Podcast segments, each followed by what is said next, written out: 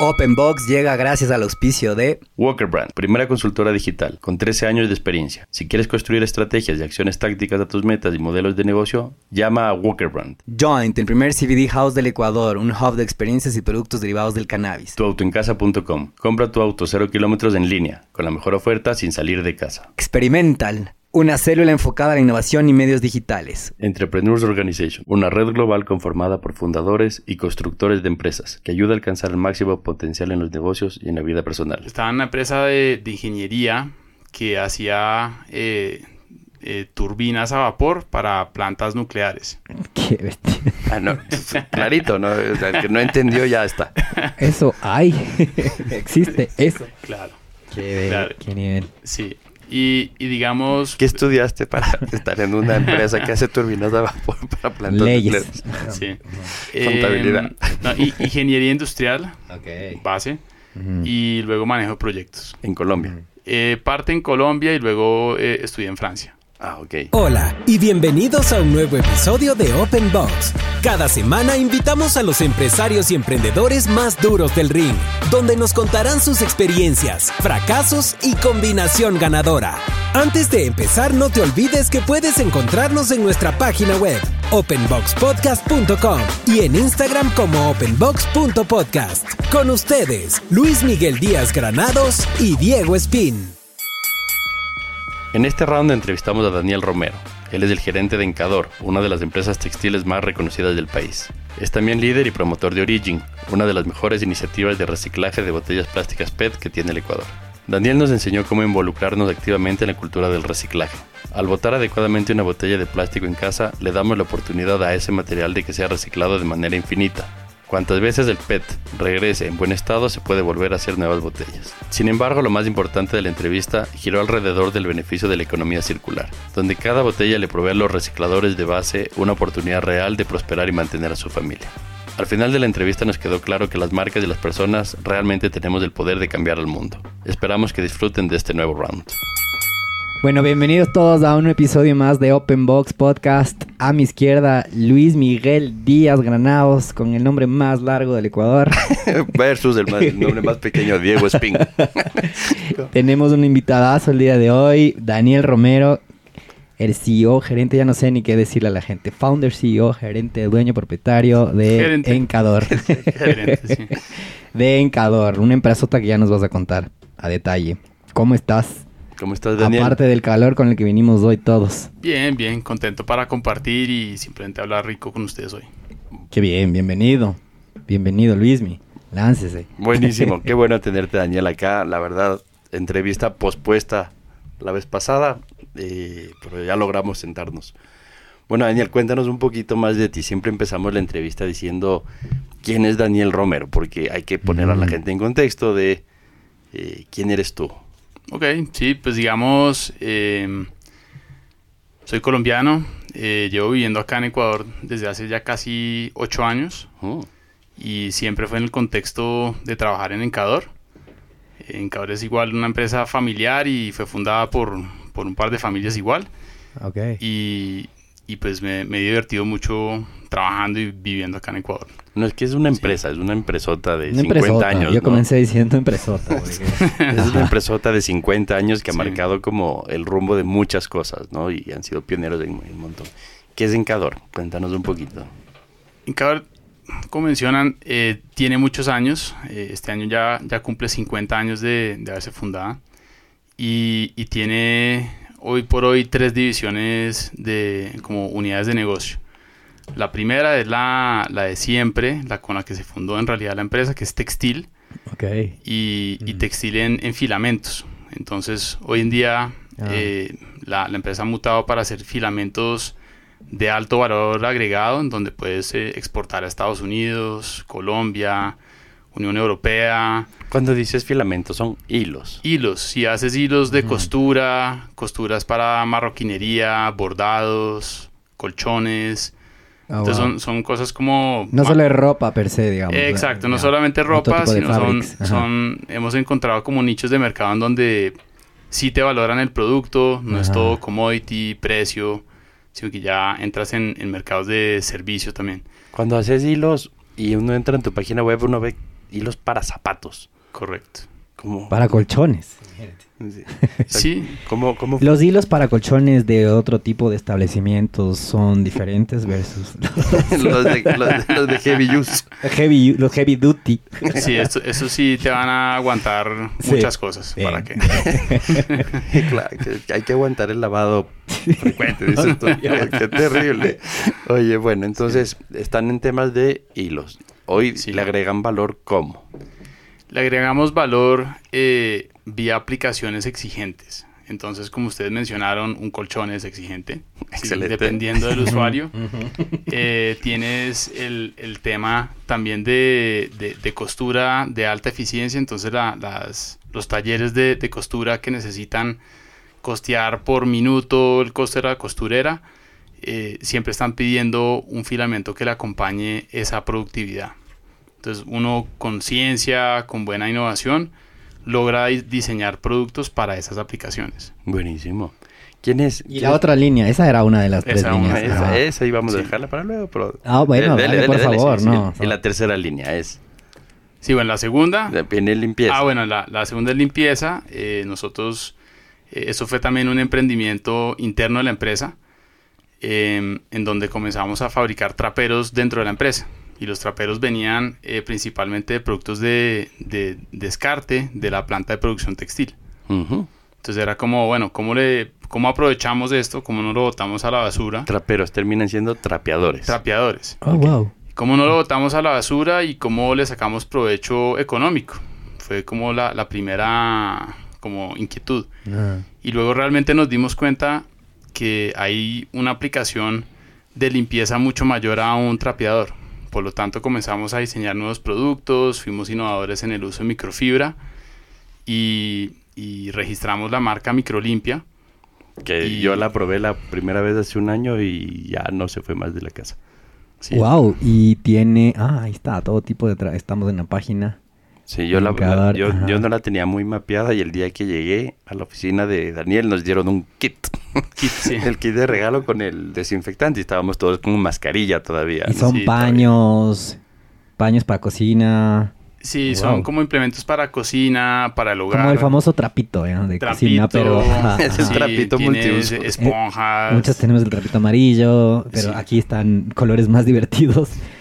Qué Sí, digamos ajá. hoy en día ya entras a, a temas un poco más de moda. Por lo tanto, las, los paños ya comienzan a ser eh, de estaciones. Entonces, Ah, Navidad, navideños. eh, Ah. día, no sé, el amor y la amistad. Entonces le, le personalizas y le das como ese carácter de... Ya nadie se atreve a decir, ya nadie se atreve a decir Día de la Mujer, Día de la No. Madre, porque sería un no micromachismo, un machismo absoluto y de- tendríamos que borrar esa parte de este podcast. No, no, no, no, tampoco así.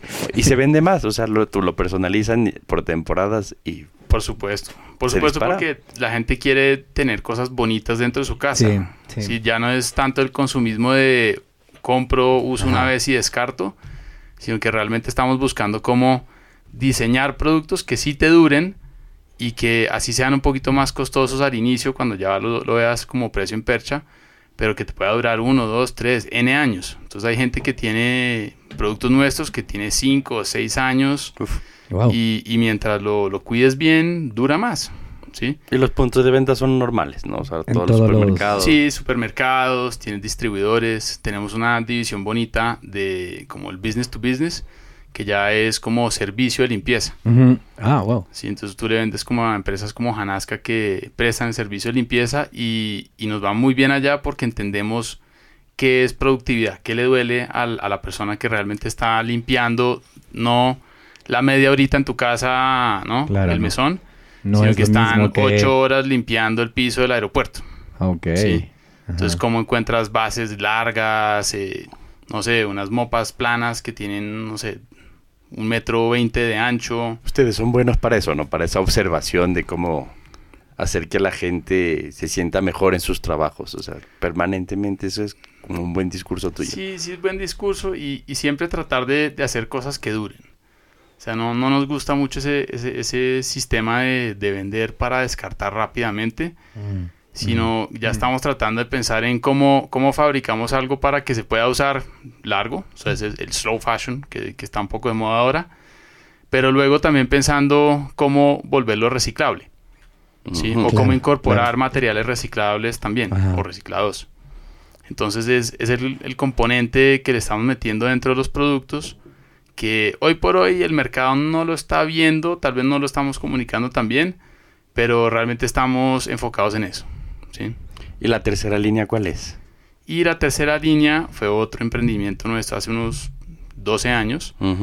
Eh, es una línea de, de reciclaje de botellas de, de agua, bebi- bebidas carbonatadas, Las de, botellas PET, de plástico PET. El, el correcto término es PET, ¿no? Exacto, Ok. ¿Qué- qué botellas, es- qué es botellas PET? PET. De PET es un, un plástico, es, lo- digamos, es equivalente al textil en, que se llama poliéster y es polietileno tereftalato. mm. ¿sí? Porque el textil también usa plástico, ¿no sé. Sí, Sí, sí, el igual. poliéster, ¿no? El poliéster, Es Entonces, un hilo de plástico. justo. Por eso cuando te pones una camiseta, un suéter de poliéster, Sí. eh, estás sudando, pero la vida. Claro, y digamos, el, el poliéster ha, ha resultado ser del, de, la, de los plásticos más versátiles en, en la industria, Mm. ¿sí? Y es de los pocos que tienen el carácter de reciclable. Y no es que hay un Sí. límite tampoco del número de veces que lo puedes reciclar, ¿no? O sea, es como... ¿no? Es eterno. Ese, es eterno en el sentido que si tú cuidas algo y, y- y tienes como ese, ese paso por paso, lo que llaman end of life. ¿no? O sea, si tú diseñas un producto, lo usas, lo dispones correctamente, recuperas ese valor, puede volver a hacer otro producto o el mismo, ¿sí?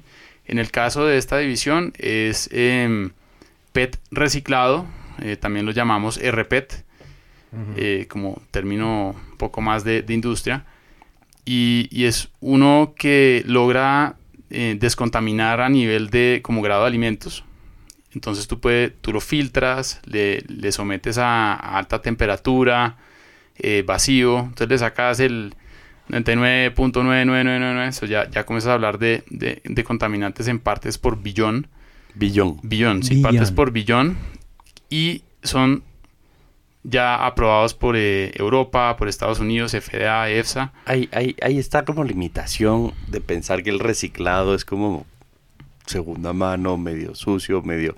Y es todo lo contrario, ¿no? O sea, es como le das nuevamente vida a los materiales y pasan por un millón de procesos. O sea, ¿cómo, cómo, cómo ves tú esa, esa traba mental que tienen ciertas generaciones pasadas los cuarenta y piquito de años eh, sobre los temas reciclados? Porque los más jóvenes ya te piden, mis hijos ya llegan y no pueden ver que nosotros botemos nada en el basurero.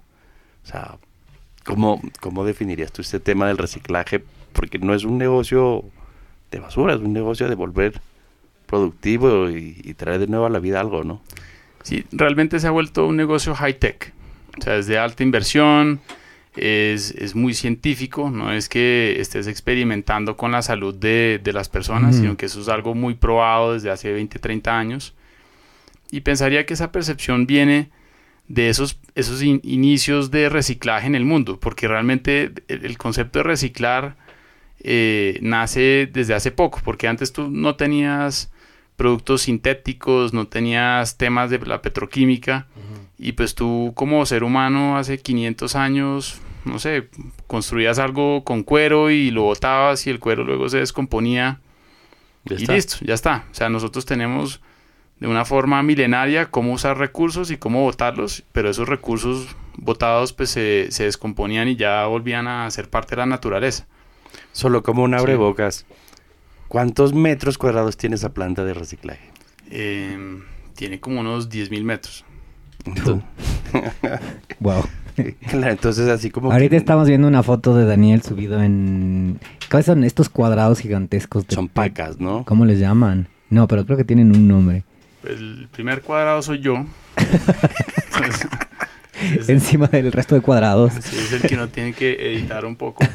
Pero lo, lo que, lo que está detrás eh, son, son pacas o fardos Ah, fardos. ¿sí? Ya.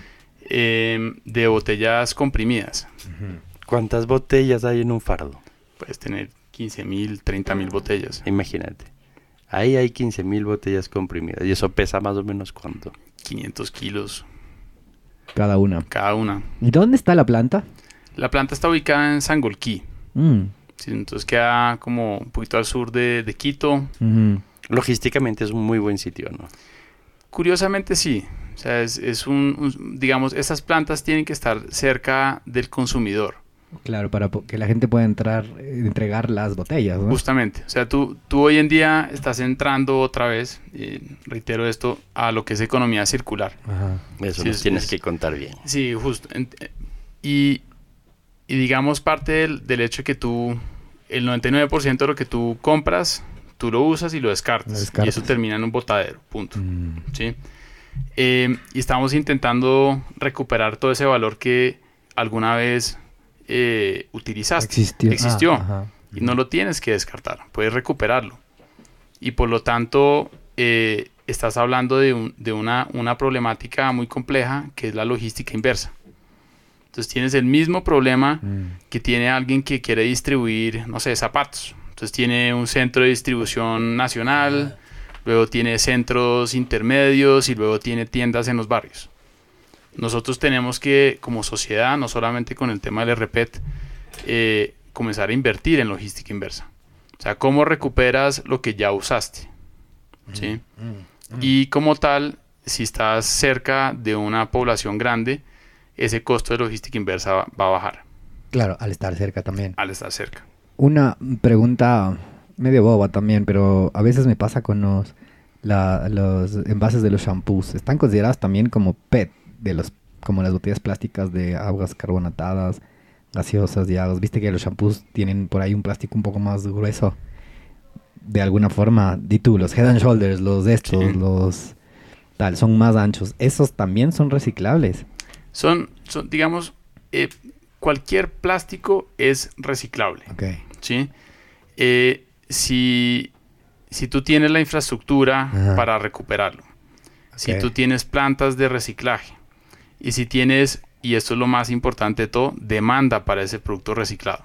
Mm. ¿sí? Y ese es el reto, porque por Sí. ahí la gente que produce estos, o sea, la manufactura de estos productos terminados, tal vez quiere plástico, digamos, de primer uso. O sea, lo que pasa... Y está cambiando. Perdón que te interrumpa ahí, pero es, es- es que también es un tema ya de conciencia de las marcas. Claro, claro. Nos, nos sacamos del aire eh, desde la parte de marketing diseñando botellitas y a veces le ponemos colores cuando lo que deberíamos estar pensando es que esos colores son los que deberíamos empezar a descartar para que esa botella tenga más vida y más vida y más vida en el tiempo. O sea, como marqueteros deberíamos empezar a pensar mucho más en la vida útil de los productos para que vuelvan a tener una vida y no solo el one shot de percha, me explico. Y ese rato empieza pues todo un tema de, de economía circular porque ya hay preguntas hoy día sobre cuánto mueve esa, el tema de lo de la gente que levanta basura y cómo lo empacan es, es una locura, o sea, pero todo parte desde los marqueteros que tenemos que hacer un mejor trabajo. Yo te quería preguntar, Daniel, ¿qué piensas? O sea, verás, ahorita de las tres líneas que nos contaste y casi que nos salimos de tu vida, nos ibas a contar desde tu infancia y nos fuimos directo a las tres líneas y nos quedamos en esta de reciclaje. Es que alguien hizo Porque- una pregunta antes. Y- pero ya para matar esto, no mentira, vamos a hablar un montón. Yo te quería preguntar, ¿qué piensas sobre este discurso? Yo lo, yo lo escucho muchísimo de, verás, yo no reciclo porque finalmente yo me mato en mi casa separando los plásticos de la basura orgánica, sale, pasa de la basura, todo se mezcla de nuevo. Y entonces, ¿cómo, para qué me mato separando esto si finalmente mm, todo mi esfuerzo termina en el mismo botadero común? ¿Qué, qué realmente existe de cierto en eso? Y si es que hay forma de que genuinamente la reciclada desde la casa, desde los hogares, funcione en Quito, Ecuador y, y en Ecuador sobre todo. Sí hay formas de reciclar bien, claramente.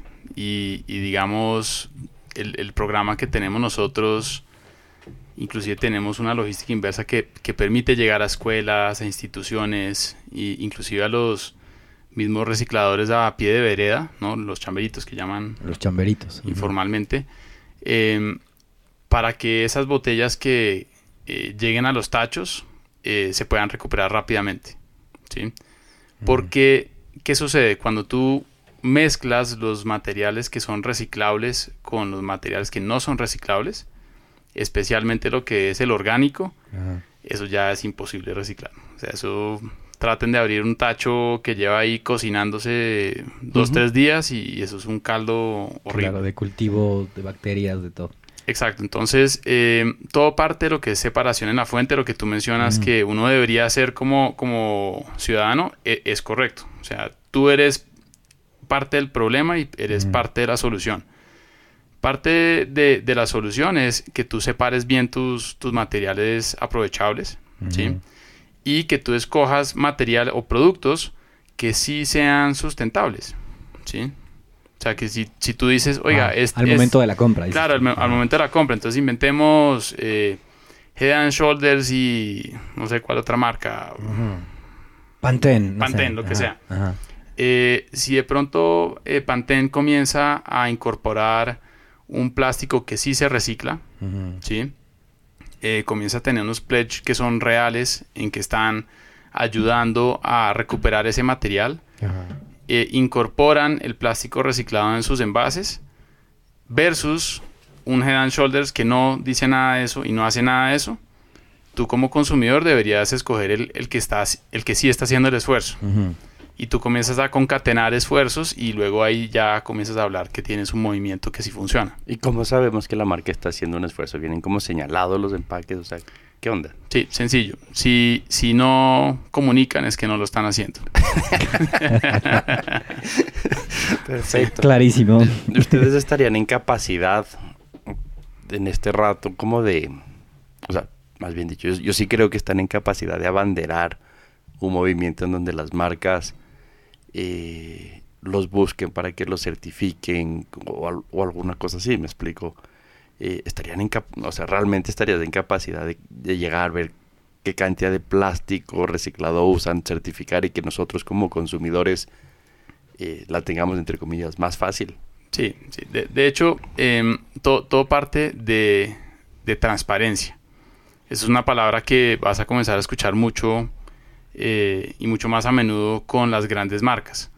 Y es, oiga, este producto que estoy comprando, ¿de dónde viene? ¿De qué está hecho? ¿Qué, qué hicieron para que fuera bien hecho, sustentable? Tra- ¿Trataron bien a sus trabajadores?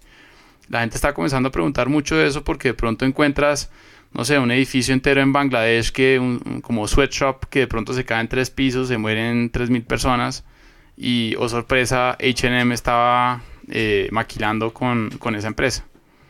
Entonces lo- lo- los consumidores se, se chocan, ¿no? Mucho, sí. Chocan y uno dice, miércoles, ¿cómo, ¿cómo puedo confiar? Y el cómo confiar es entregar información, ¿sí? Y, y poder tener esa transparencia viene con responsabilidad, viene con trazabilidad. O sea, tú tienes que demostrarle a un ente tercero que sí estás haciendo lo que dices que estás haciendo.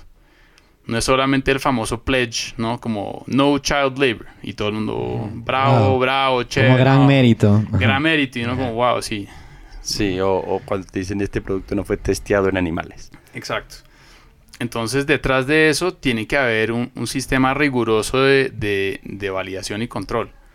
Entonces, ¿qué, qué podemos aportar nosotros Em, en eso? En trazabilidad, en transparencia, y, y ya lo estamos haciendo. O sea, tenemos un, un caso de éxito muy bonito eh, con, con un material que recolectamos a menos de 50 kilómetros de la costa ecuatoriana o eh, lagos o ríos que pueden caer al, al mar. ¿sí? Entonces, esto es lo que llaman ocean bound plastic. ¿no? Son botellas o plástico que tiene riesgo, alto riesgo de que caiga al mar. Entonces, una vez que se caiga al mar, realmente eso no es reciclar, eso simplemente es eh, sacar y mandarlo a incinerar o basurero. Tú tienes que coger el material cuando todavía esté en buenas condiciones. ¿sí? Porque como ya estos negocios sí son de high tech, tú no puedes meter, no sé, 20 toneladas de botellas con algas y, y sal y arena porque dañan todos los equipos Contamina que nosotros todo y daña compramos. todo. Exacto, y contamina todo lo Cuando- demás. Cuando hablas de los equipos que compramos, ¿cuánta inversión hay en equipos en la planta más o menos? Pueden ser unos 15 millones. O sea, son, son inversiones que no... Huge. Son huge. Sí. Entonces, y, y después todos nos dolemos de esta foto de la ballena atrapada alrededor de todos los plásticos. No hay nada que hacer ese rato, o sea, es como... No. No, no hay nada que hacer. Una vez que esa botella toque el agua, es- hay muy poco chance que tú lo puedas reciclar. Hay, hay Entonces- un grupo, ¿no? Hay un grupo de gente Sí. que, que, que habla del Prevented Ocean Plastic. Creo que hay un sello incluso. Sí. Blue Ocean, alguna vaina así. Hay, hay varios movimientos Ajá, de eso. sí. Eh, unos, unos son más, más, eh, más bullshit que otros. Sí. Eh, hay unos que son muy serios. Y, y la seriedad, de nuevo, viene con eso, con trazabilidad y con transparencia. Entonces, para que nos, no- nosotros eh, pudiéramos certificarnos como, como Ocean Bound Plastic, eh, tuvimos que pasar por dos años de, de auditorías externas. Entonces llegaron empresas de Europa, de Estados Unidos, nos auditaron de la A a la Z y nos dijeron, demuéstreme que usted sí puede comprobar que ese material lo compró a menos de 50 kilómetros de la costa. Y eso no es tan evidente, eso no es tan fácil. No es tan fácil de probar. No es tan fácil de probar. Por lo tanto, nosotros hemos hecho ese esfuerzo de, de tener trazabilidad. Tienes que tener un sistema, Ujú. digamos, de, de- de software Ujú. bien, bien robusto, ¿sí? Y que te permite, perdón, que te permite eh, garantizar eso. Y por medio de esa, de esa certificación, nosotros vendemos en Europa a un premium este material. Tú como Encador Origin ya estás vendiendo material en Europa. En este Sí, rato. sí. En Sí, Estados Unidos también. Estados Unidos, Sí. Canadá. ¿Y, y se van los fardos de estos? ¿O ya, No, se ya- hacen bloquecitos claro. más pequeños? Claro, digamos el fardo es, es la botella Es la- eh, el primer recolectada, step, ajá. el primer step Ajá. para que pueda ser reciclado. O sea, tú tienes que traer a la, a la planta un material ya 99% limpio Mm, de, de impurezas. Mm. Y luego lo metes en estos equipos más high-tech que te descontaminan y demás y lo funden y lo vuelven como pepitas, como gránulos. Ah, ok. Que como... venden el plástico normalmente. Claro, como lentejas, ponle. Lentejas plásticas, ¿sí? Esas lentejas Son como, plásticas, unas, son como unas escamas plásticas. Sí, sí, sí. Sí les he visto. Ajá. ¿sí? Que si podría... No sé si son esos chiquititos que si podría respirarles Son sería estos terrible. viendo. Claro, Ajá. digamos, ya el, ya el producto grado de FDA es el de abajo a la derecha, que es el granito. El granito. que es- Ajá. Que es circular. ese. Exacto, dice resina PET PCR grado de alimento. Y este ya los que tienen unas plantas de, no sé, de, de empaques, le, digamos que le derriten, le ponen en el molde y sacan eventualmente lo que tienen que hacer. O sea, esta es la materia prima para la producción de plástico. Exacto. Aquí es donde, donde cierras el ciclo. Ok. Sí, o sea, originalmente salió una pepa la petroquímica Ah. que se convirtió en una botella Mm. y esa botella eh, llegó al mercado, tú la consumiste, la descartaste, alguien la recuperó y alguien como nosotros la recicló. Y luego otra vez hiciste la pepa. La Exacto. diferencia es que esa pepa ya tiene, por ejemplo, en, en datos, eh, en huella de carbono, tiene un 70-80% menos de, de huella de carbono que la, que, el- que la petroquímica. Y eso es una cosa que muchas empresas hoy buscan y no saben por dónde eliminar la huella de carbono. Exacto. Esto es una forma que es como un win-win porque vas bajando tu, tu huella de carbono Mm. y también vas bajando tu, tu impacto ambiental y en Latinoamérica tienes un impacto social. ¿Sí? O sea, tú, si no lo recu- recuperas, tienes un impacto social también, pero si lo recuperas, eh, tienes un impacto enorme en, en- en las personas que están viviendo el día a día de recuperar estas cosas en la calle. Yo, esa parte, a ver, es que nos saltamos todo el comienzo. ¿sí? sí. Bueno, este podcast es escuchar desde el final hacia atrás, Desde por el favor. O sea, minuto hacia el inicio. 17 empezamos y re- y- Cuando y- escuchen el gracias al final, No, a ver, espérate. Yo, yo sí quiero entrar en ese pedazo, pero es, es importante que, que sepamos. A ver, tú dices que estás ya en Encador ocho años, ¿no? Sí, ocho años. que, que te la empresa de cierta manera es familiar también, Sí. ¿no es cierto? ¿Qué te, qué te llevó a ti a pensar en venir a Ecuador y a vincularte en una empresa familiar y no a emprender afuera y hacer como tu propio camino? Empecemos como por ahí y luego ya. Y, y, y sú- súmale, familiar, familiar tuya o fam- ellos son familia y no todos somos familia. Sí, ok. Em, yo diría que el reto, sí, porque yo, yo sí me hice esa pregunta, yo antes de, de venirme para acá al Ecuador, yo estaba trabajando en, en- en multinacionales, yo estaba trabajando en Francia, luego me fui a vivir a, Mm. a- a México, ¿En qué Ay. trabajabas? Eh, estaba en una empresa de, de ingeniería que hacía eh, eh, turbinas a vapor para plantas nucleares. Qué bestia. Ah, no, clarito, ¿no? O sea, el que no entendió ya está. Eso hay. Existe eso. Claro, Qué, Claro. qué nivel. sí. Y, y digamos... ¿Qué estudiaste para estar en una empresa que hace turbinas de vapor para plantas Leyes. nucleares? Sí. Contabilidad. Eh, no, y- ingeniería industrial, base, y luego manejo de proyectos. En Colombia. Eh, parte en Colombia y luego eh, estudié en Francia. Ah, ok. Sí, Oye, ¿y tú eres rolo? rolo. Así hablan los rolos, por si acaso. Sí, sí, bogotano. De Bogotá. Bien. Sí. Entonces, estás en Francia trabajando, haciendo turbinas de vapor y luego, ¿qué, qué- más? No, eso, turbinas de vapor. vapor para, Para eh, centrales centrales nucleares. nucleares. Nucleares. Exacto, exacto. Wow. Y, y llegó la llamada de mi padre y me dijo, tenemos un tema acá en Ecuador, el negocio no está andando tan bien, eh, dame una mano. Entonces fue como, ok, ¿qué hago? ¿No? Voy por responsabilidad familiar, voy porque es una oportunidad laboral, porque voy. ¿En qué edad estabas ese rato? Tenía 27 años. Ya, y embalado. Embalado, yo estaba en mi cuento, estaba en, en otro cuento más bien. Sí, no estaba pensando en nada de esto. Oye, pero entonces tu papá estaba Sí. aquí. Eh, estaba en Colombia. O sea, Ah, aquí teníamos pues un gerente. Tu papá es súper admirado localmente por todo lo que ha hecho, ¿no? Acá. Es, es bien emprendedor. O sea, hay que admirar a la gente que emprende porque eso no es fácil. No es ¿Cuál, fácil. cuál es de los emprendimientos, o sea, más allá del, del que estás tú liderando hoy, es como el por el cual lo admiras a él? Uf. Es, digamos, más allá de, de uno en particular, que creo que él ha tenido, es como lo que llaman hoy en día medio marquetero del serial. Serial entrepreneur. entrepreneur, ajá. Exacto. Simplemente el- en Colombia se llama chao para adelante. ¿no? Sí, en español. exacto, un branding latino, chao Sí. para adelante.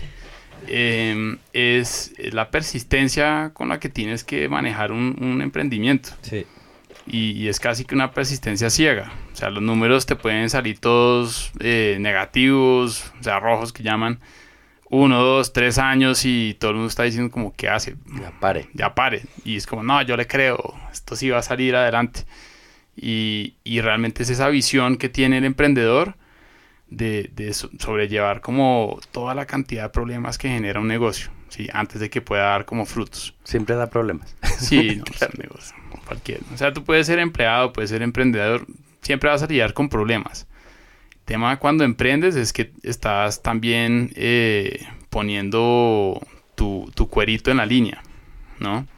Entonces es, es un goodwill que muchas veces no se recupera, ¿no? Tienes una, una cultura de, por ejemplo, de los bancos. Si te va mal en un emprendimiento hoy, tú puedes llegar a un banco en 10 años y te van a decir, ah, usted fue Ah, el que, que quebró tal empresa, no sé qué. Y, y es como, sí, pero también hice 10 otros negocios que dieron plata. Ah, pero usted creó una empresa que Mm, quebró, mm, ¿no? mm. Sí, así Te queda el estigma. ajá. El estigma tremendo y, y digamos, eso es complejo. Es complejo. Entonces, eh, lo- Porque lo- terminas diciendo, tengo una buena idea, quiero emprender, pero no tengo la plata para poder emprender.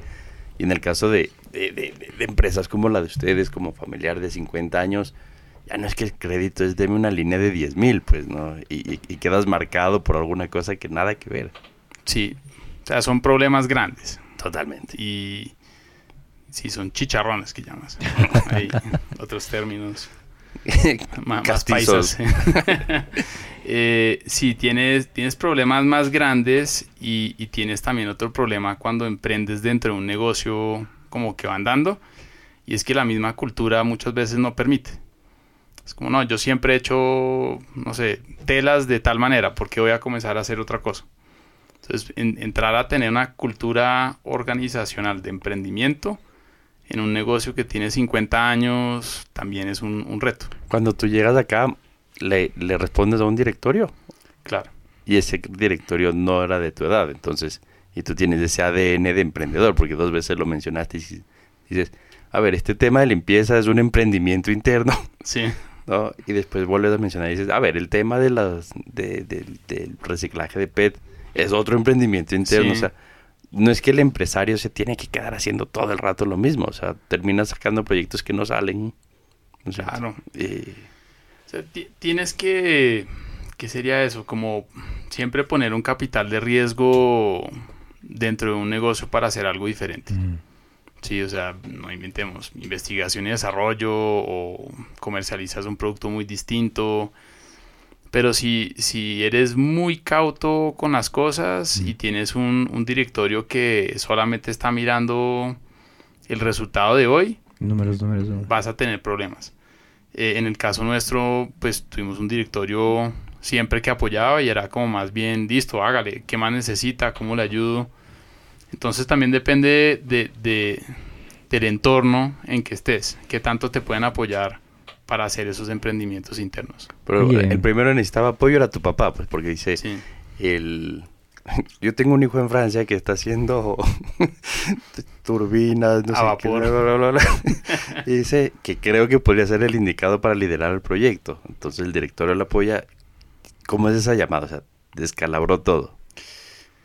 Mm, sí, digamos, cuando te proponen algo desconocido, partes del miedo, puede ser. Como, uy, ¿qué será eso? Si estoy bien acá, ¿por qué va a cambiar? Y de ahí viene el síndrome del impostor.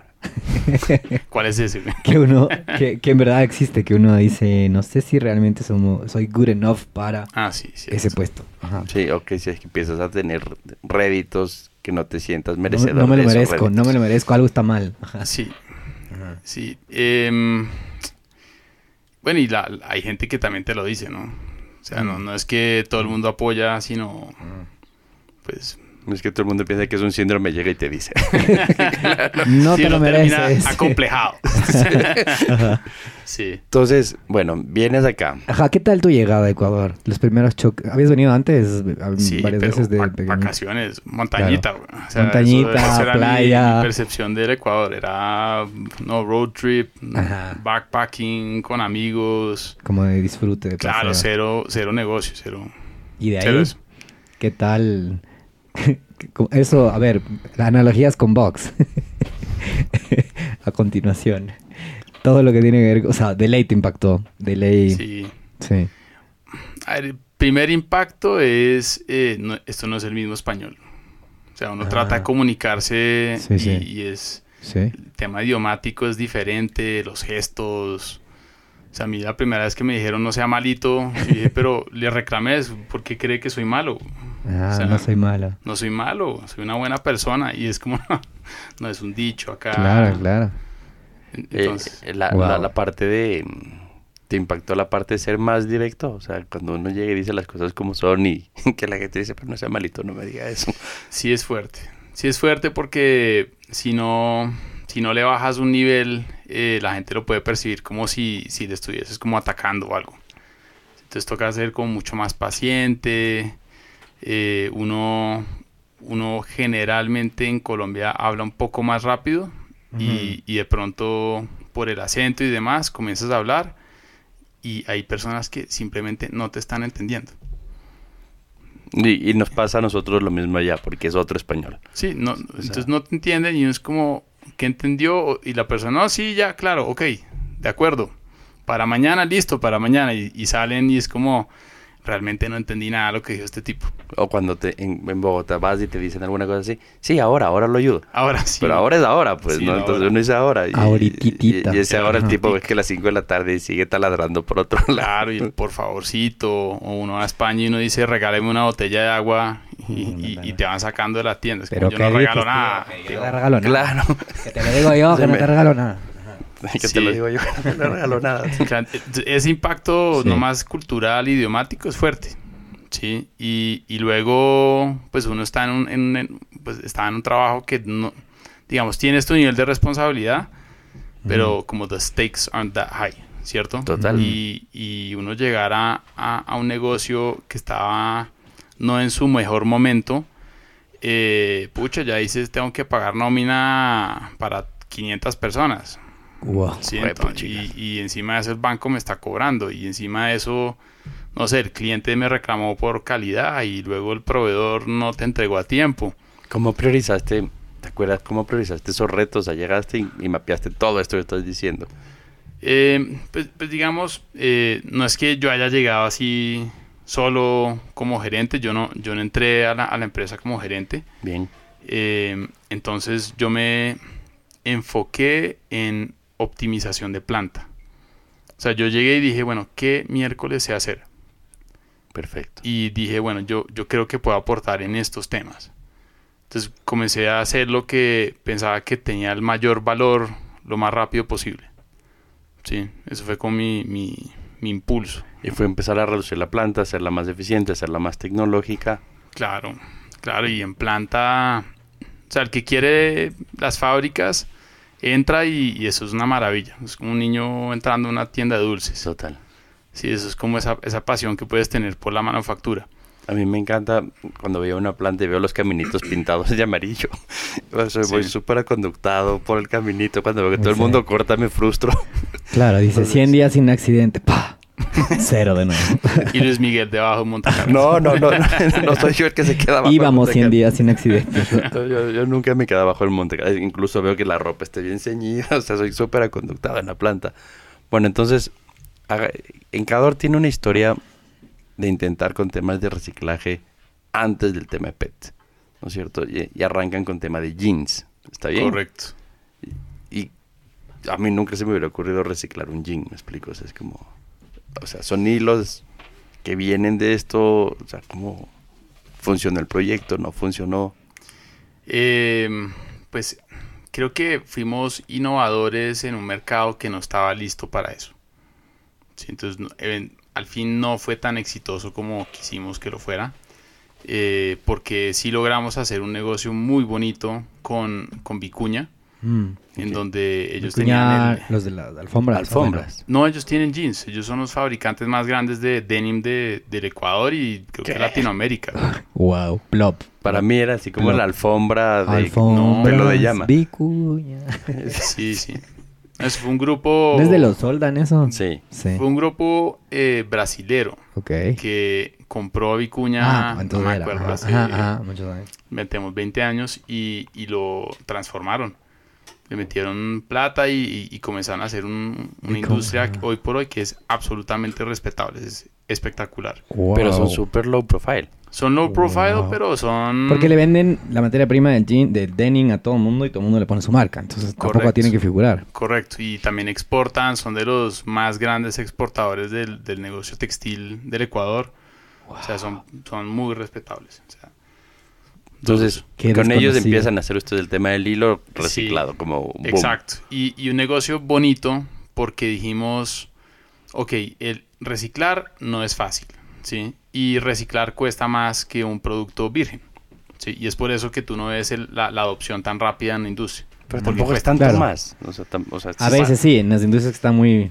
¿Qué te diría yo? Eh, a nivel de consumidor, estarías hablando de pagar por un jean 30 centavos más o 50 centavos más. imagino. O sea, es, es nada.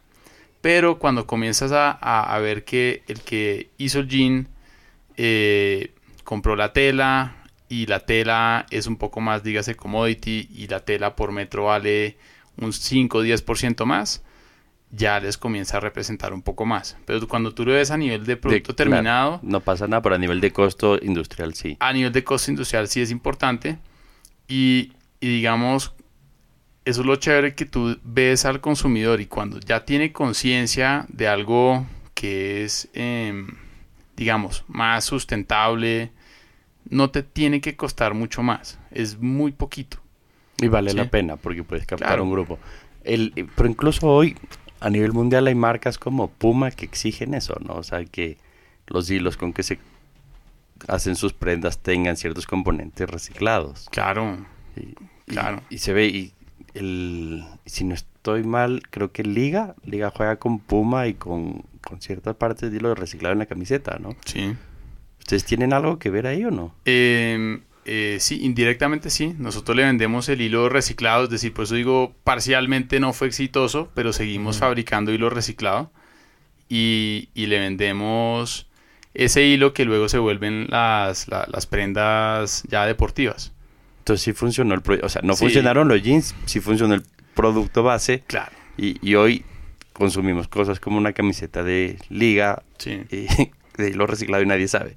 Y si lo comunican, es. Si no lo comunican, no, No es. están haciendo. Sí, ahí sí, eso es como máxima de, de- de esto. Total.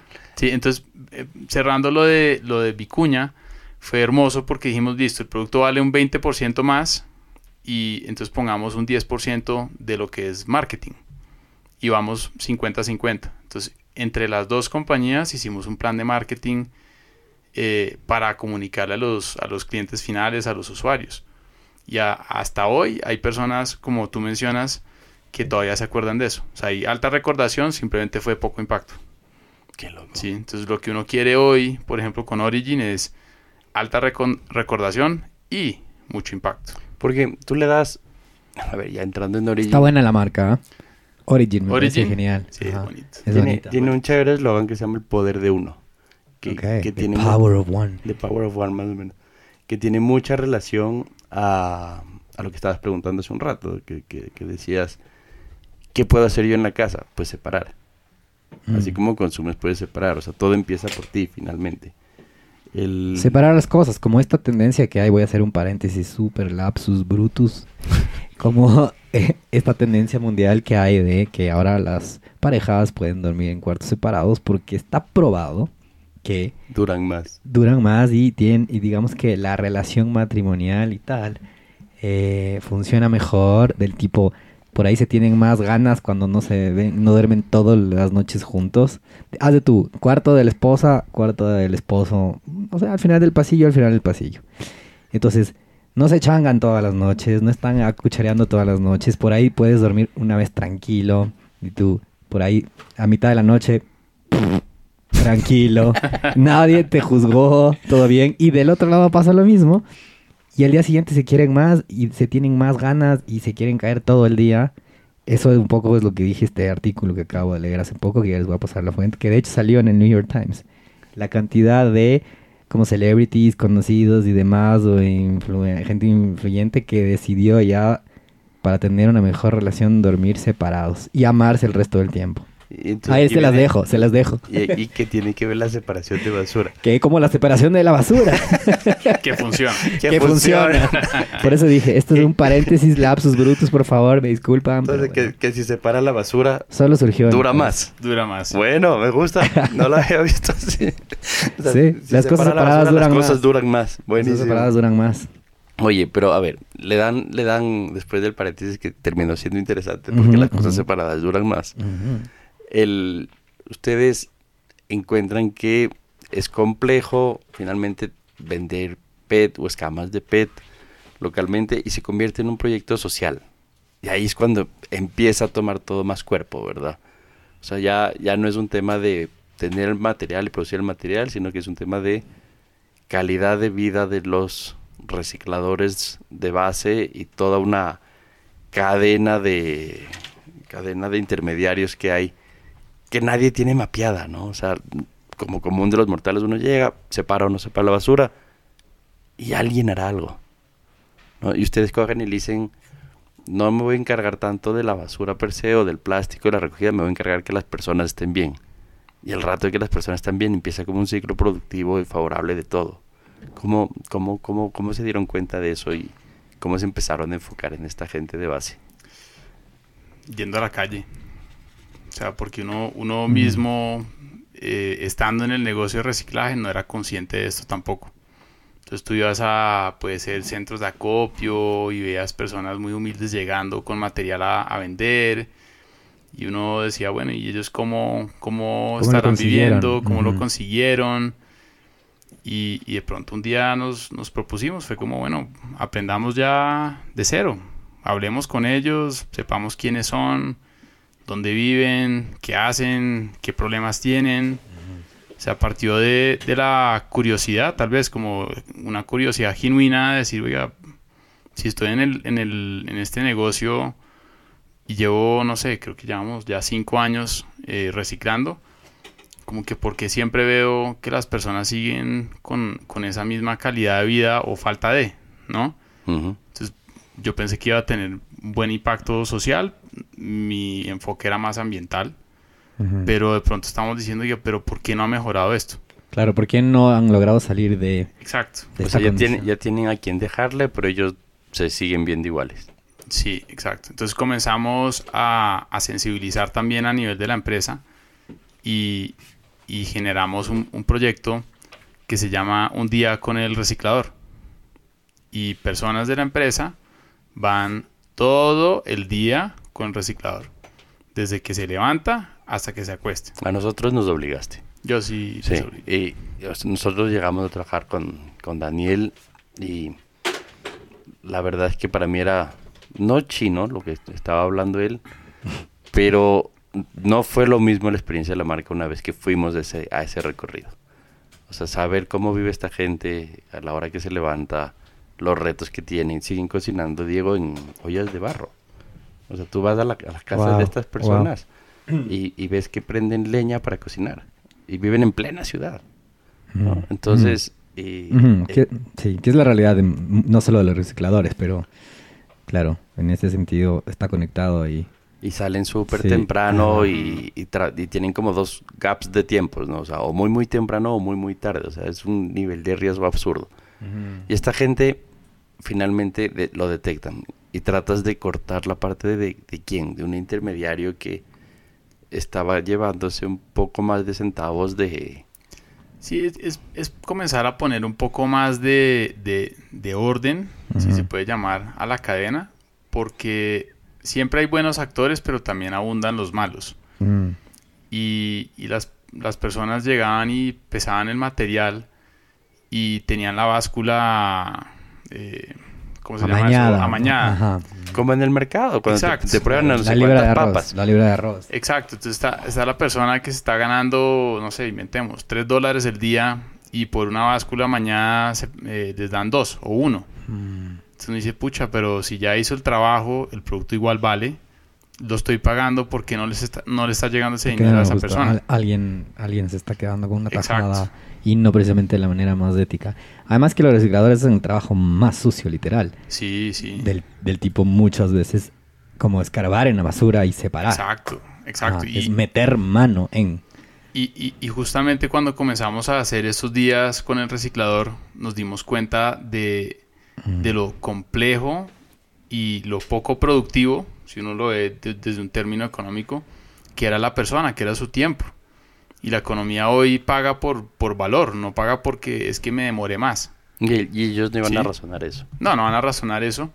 Y, y decíamos, bueno, ¿cómo, ¿cómo hacemos causa raíz de, de que no estén en- dentro del tacho y no estén escarbando? Entonces ahí es donde comienzas a decir, pero si las personas en sus casas separaran el, el material, pues ya no tendrían que hacer eso. Mm, Y los números son, son extraordinarios. O sea, una persona, en vez de estar escarga- escarbando, va y recoge una, una funda con material reciclable, ya lista. Ya lista, y se le aumenta sus ingresos 10 veces. Wow, ¿Sí? wow. Esa, esa es la parte... Es Eso, enorme. eso es lo que habría que difundir, Luismi. Es- es- tiene- sí, total. esa. O sea, es que esa es la parte por la cual yo quería invitarlo a Daniel al podcast porque no somos conscientes de que haciendo un, un ejercicio en casa, que, que no es tan difícil, sea, finalmente termina siendo... Ajá, ¿cómo comienza? Crear, ponte otro tacho de basura, otro color de funda, todo lo que es PET, plásticos, se fue allá. Y, lava, y lavas la botella. O sea, todos estamos acostumbrados a que te tomas un, una cola, un Gatorade o lo que sea, terminas y la botas. Eh, Es un, son 10 segundos más. Y lavar también, eh, bueno, es- acaban de meter otra variable ahí, eh, que los dos probablemente lo han conversado previamente, pero para los que no, claro, uno cumpliría con el tema plástico, se fue. Lavar ayuda también en este proceso. Por supuesto. O sea, ponle, tienes un material contaminado, así metemos de lleno de pizza, yo qué sé. Ti- Colillas de tabaco. Sí, así, o sea, ponen- contado Luismi. Esa está buena, sí. Colillas de tabaco. Colillas de tabaco. de la fiesta que Luis. Miguel hizo en Muchos, el 2017. ya no se muchos slash porros, ya no se recicla. Eso ya no se recicla, ya tú, tú ves eso y lo descartas porque tú, como Ah. ya ves algo al interior y estás trabajando para hacer un producto como aprobado, contacto Claro. con alimentos, tú no puedes ahí reciclar algo que tenga un contaminante desconocido. Y lo separas, se fue. Se fue, se fue a la basura, o sea, nunca, nunca volverá. Sí. Entonces, y, y son, y son cosas muy chiquitas. O sea, Ajá. son cosas muy chiquitas que, que hacen una enorme diferencia porque esta gente en vez de separar, ve la funda, ve que todo está bien, se fue. Y camina más rápido y le rinde más del y día. le rinde más el día. Entonces, Mm. con, con actos pequeños haces ya Diferencias una grandes. diferencias Ajá. grandes. Entonces, por eso con, con la marca de Origin eh, pusimos el poder de uno.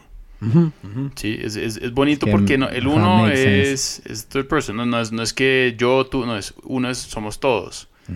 Entonces, ¿cómo funciona algo que sea sustentable o lo que sea? Es que todos contribuyamos un pedacito.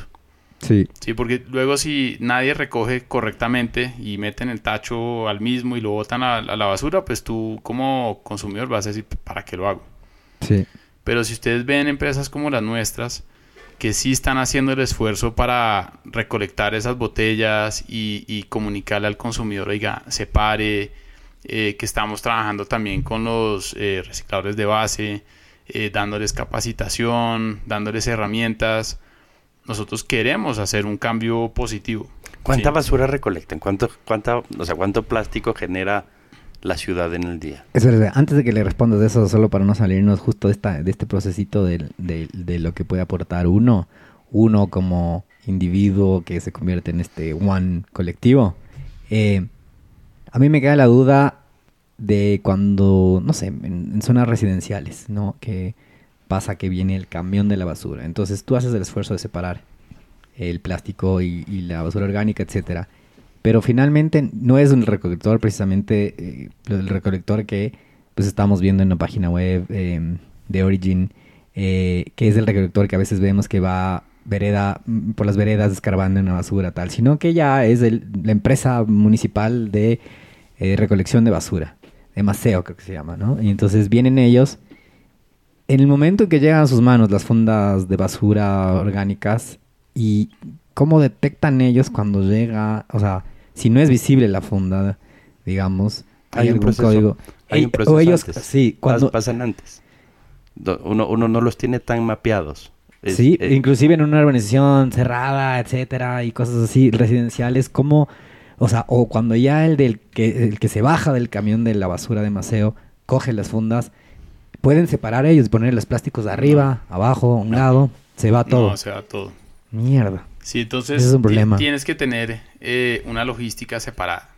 Entonces, si, si, te, si un emaseo o el- la empresa que sea te dice eh, basura ordinaria lunes, Ajá. miércoles y viernes, y basu- eh, basura, lo que sea, desechos recuperables martes y jueves, ahí tienes seguridad de que sí se está recolectando bien. Si es que eso pasara. Claro, Pero pero, no pasa. si, si, el, si llega el camión de basura y ustedes ven que cae al, al mismo hueco, claramente eso no, no tiene futuro. O sea, Mm. lo, lo más importante es separarlo antes posible. Y, Y dejarlo en centros de acopio claro, o algo centros así. de acopio.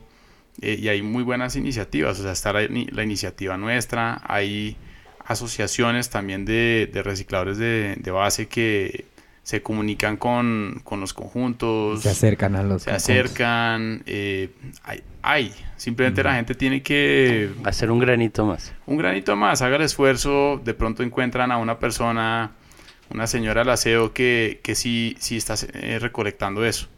Entonces la, la urbanización va y se lo entrega a la señora. Sí, O sea, porque pues una es- botellita contaban que es, mm, no sé, digamos que me acuerdo de unas campañas previas de marcas de gaseosas y tal, un centavo, dos centavos por, eh, por cada una de las botellas. Y entonces mm, resultan, digamos, en el sentido de que, claro, mm, a veces pasa que las empleadas domésticas en varios residenciales, conjuntos y demás, se van llevando día a día eh, una fundita de todos los plásticos que hay. Y por ahí se puede evitar que terminen en el mismo foso todas las botellas con la basura común, ¿no? O sea, Y, a ver, digamos, así tú separes, así tú lo lleves a otro, otro lugar.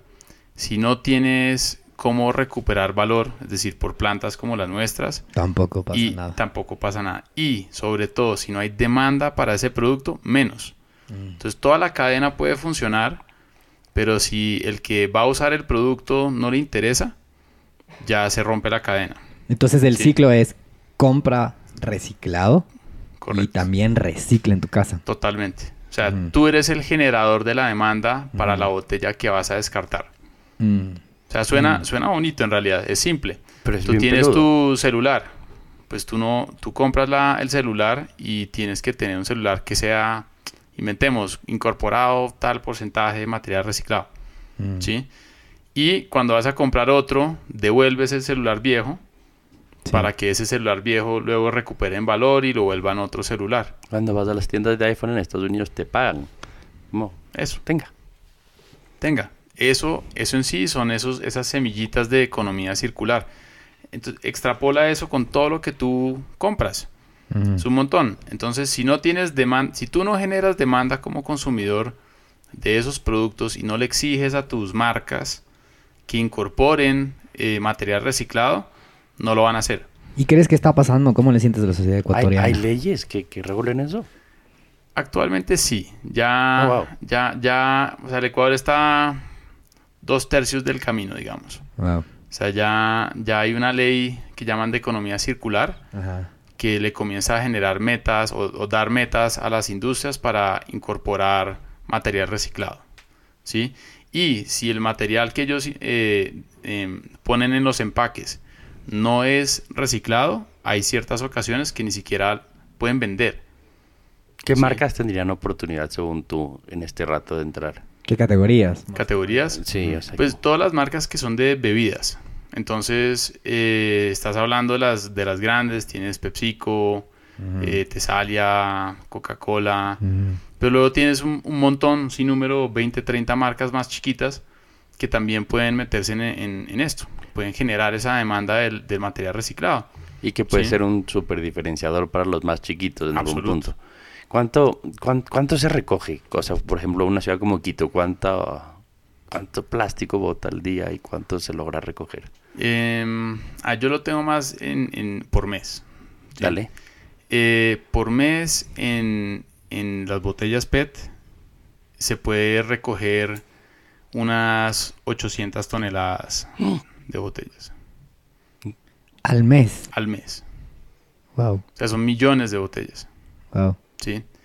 Y uno no logra recoger todas, ¿sí? Entonces la gran pregunta es ¿por qué no recogemos todas? Y es lo mismo, porque nos separamos bien, porque el de marketing de, de una empresa de, de- de bebidas diseñó una botella imposible de reciclar o porque hacemos otra hay- fiesta hay y- son fumamos algo y lo metemos en la botella.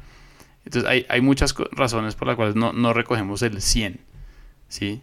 Sin que eso sea un impedimento técnico. O sea, deberíamos hacerlo, pero son más o menos 800 toneladas, En, ¿Solo en Quito o en el Ecuador? solo en Quito. ¿Qué En nivel? Ecuador eh, son más o menos em, unas 3.500 toneladas. Como son números tan grandes, hay como algo como para... ¿Cuántos estadios? Exacto, ¿Cuántos estadios? A ver, hablemos de, de- hablemos de millones, sacando la calculadora. Sí, porque cuando... ¿Has visto que cuando te dicen... Ah, fulano se robó 44 mil, no sé qué... ¿no? Sí, el, es como... ¿no es cierto? Uno ya el Sí. número no lo ve tan grande. Mientras, mientras eso es, ¿qué porcentaje de eso se puede reciclar? Eh, ok, calculadora ya me sacó el, el dato. Ah, miércoles. Está con El- exponencial. al, al mes, todos consumimos, como ecuatorianos, aproximadamente 200 millones de envases. 240 millones de envases de PET. Todo el Ecuador. Millones, sí, Wow. al mes. Wow, esta es, es- divídele para 17 millones para ver cuánto hace cada uno. Per cápita. Quiero ver cuán, qué contaminadores somos. ¿Cuántos envases? 14 14 envases al mes. al mes. Sí, ese es de shampoos, jabones, de colas. No, esto es solo PET. Ah, O sea, que no champú, champú a veces puede ser otro tipo de No, no, plástico. no. Yo digo solamente lo que es PET. Claro, porque tienes leche Sí. Bebidas, gaseosas, Claro. etcétera, etcétera. Luego tenemos empaques flexibles, ahí Ajá. pueden haber otros millones. O sea, uno- nosotros somos sociedad de consumo, pero somos sociedad de descarte. Entonces, finalmente, el reto en teoría termina siendo... Tiene que botar bien 14 botellas, huevo. Sí. Sí, no estamos pidiendo más. O sea, de las botellas que consumas, sepáralas. O sea, no, no, no, no seas perezoso. Si no seas perezoso, eh, exige, eh, sea un, un consumidor informado, eh, Exigente. exigente, ve y jode a tu marca. O sea, tu marca es la que más quieres, Ajá. tú quieres que tu marca sea como sostenible, tú eres el, el más interesado para que lo haga, llámale. Hace un rato decías que, Sí. es que no hay demanda. Te exportan, ¿no es cierto? O si no hay demanda, te toca ver qué haces con todo eso que recolectan. Ah, como empresa. Tú, tú como indicador. Ajá. Claro, em, si, si no fuese por la demanda de, de Europa y Estados Unidos principalmente, el negocio nuestro hubiese fracasado. No funciona. No funciona. Nuevamente la historia del gin. Exacto. Hubiéramos sido otro, otro muertico por ahí de inversión. Wow. Sí, ¿Y cuánto, cuánto exportan? O sea, el por- del porcentaje total que producen, ¿cuánto se va? el 90. Mierda. Wow. Wow. El 90. Todo. Todo porque no, no hay conciencia, uno. Mm. Y mientras las marcas no vean que haya conciencia, van a decir, pues no lo van a No me- valorar. No me, están pidiendo. No me lo están ¿Para qué pidiendo. voy a arreglar lo que no está dañado? ¿Y para qué voy a pagar de más si no lo van a valorar? Porque además está un poquito más caro que hacerlo como lo hacían Absolutamente. tradicionalmente. Entonces van a decir, me cuesta más. Es más enredo que, no sé, la forma. Es más fácil ma- material virgen, ¿no? Sí. ¿Sí? Eh, entonces, ¿por qué me complico? ¿Sí? Me va a costar más y mis clientes realmente no lo están valorando. Entonces uno dice, bueno, pues ¿por qué no lo están valorando? Porque usted tampoco está eh, comunicando. Entonces no me meto en ese chicharrón. No me meto en chi- exacto, chicharrón. Sí, no, no me meto en chicharrón. Y, y luego comienzas a ver de pronto un movimiento más ambientalista que dice, oiga, gobierno, prohíba. Eh, oiga, gobierno, incorpore buenas prácticas europeos acá, europeas acá en, en Ecuador. Entonces, es, es más por, por individuos, pocos, digamos, mil personas en el Ecuador que están empujando el tema eh, legislativo. Nadie. Mil. Sí, mil. No pueden ser más. Pero el consumidor, hemos hecho como estudios de mercado y el consumidor está presto para. Simplemente no sabe cómo. No sabe qué hacer. Ni quién. Ni quién. Entonces, entonces nosotros decimos, escoja empresas o marcas que incorporen PET reciclado. ¿Quiénes? Entonces, como, bueno, miren la percha, ¿quiénes están comunicando? Nadie está comunicando. Entonces tú dices, pucha, hay, hay que cambiar esto. Y hay un pocotón de marcas blancas en los supermercados, ¿no? O sea, que uno Sí. llega y están envasadas y, y puede ser ahí. Puede ser ahí. Puede ser en todas. ¿Sí? Entonces, no todo es, es terrible. imagínate, Hay, o sea- hay casos de éxito, ¿no? Hay, hay empresas que sí lo están haciendo bien. No, no quiero ser pesimista. Claro, como claro. tirarme de O sea, pero todos. a, a mí lo que me parece es que sí. de- Esperamos de- lo mejor de de- todos. Deben haber, pero Sí. dices, recolecto tantos millones de botellas Sí. y el 90% me toca mandarlo afuera pudiendo volverlo a, a reingresar acá. Sí. O sea, porque no es que nosotros consumimos la marca de gaseosas con etiqueta roja, ¿no es cierto? Importada desde Bangladesh. O sea, se produce aquí. Correcto. ¿Me explico? Entonces, como que podríamos volver a hacerlo de nuevo. Está bien, bestial. Oye, cuando, cuando uno conversa contigo y habla de Encador está bueno, pero cuando hablas de Origin, como que te brillan los ojos, ¿no? Es como, Sí. Sí, o sea, este proyecto, o sea, ¿cuán- Ese es, ¿cuándo, ese te engan- tuyo, ¿no? cuándo te enganchaste tanto ahí? O sea, Más o menos hace tres años, puede ser.